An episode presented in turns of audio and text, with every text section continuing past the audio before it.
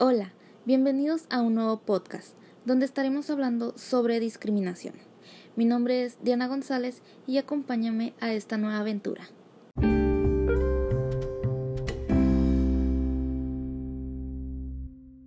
Hoy hablaremos sobre la discriminación vista desde un ámbito escolar, pero antes de comenzar con el tema, me gustaría que habláramos sobre la definición de discriminación. La discriminación consiste en otorgar un trato peor a una persona en comparación con otras. Para darnos una idea más clara, la discriminación se refiere a un trato diferente y perjudicial que se le da a una persona por motivos de raza, sexo, ideas políticas, religiones, etc.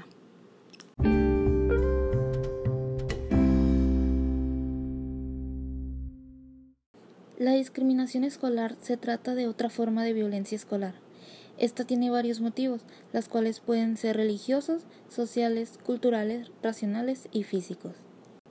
Ahora bien, si queremos detener esta problemática, se debe rescatar la educación integral.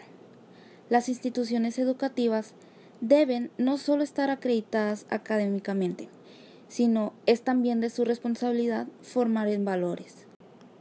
Esta formación se debe garantizar desde la educación preescolar articulada con la educación primaria, básica y media. Otro punto muy importante es que debe de estar acompañada de una educación que promueva el trabajo en equipo, promoviendo la participación de todos.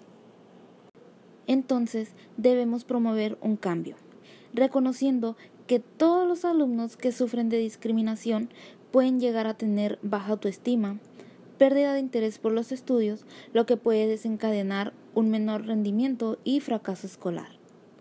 También pueden llegar a tener alteraciones de la conducta.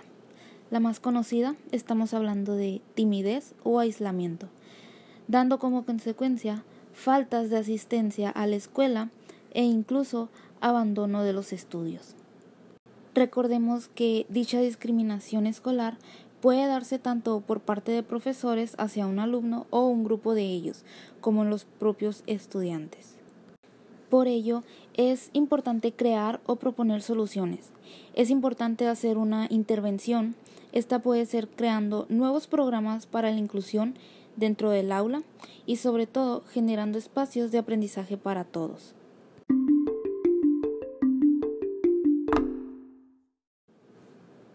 Y recuerda, las diferencias nos enriquecen, el respeto nos une.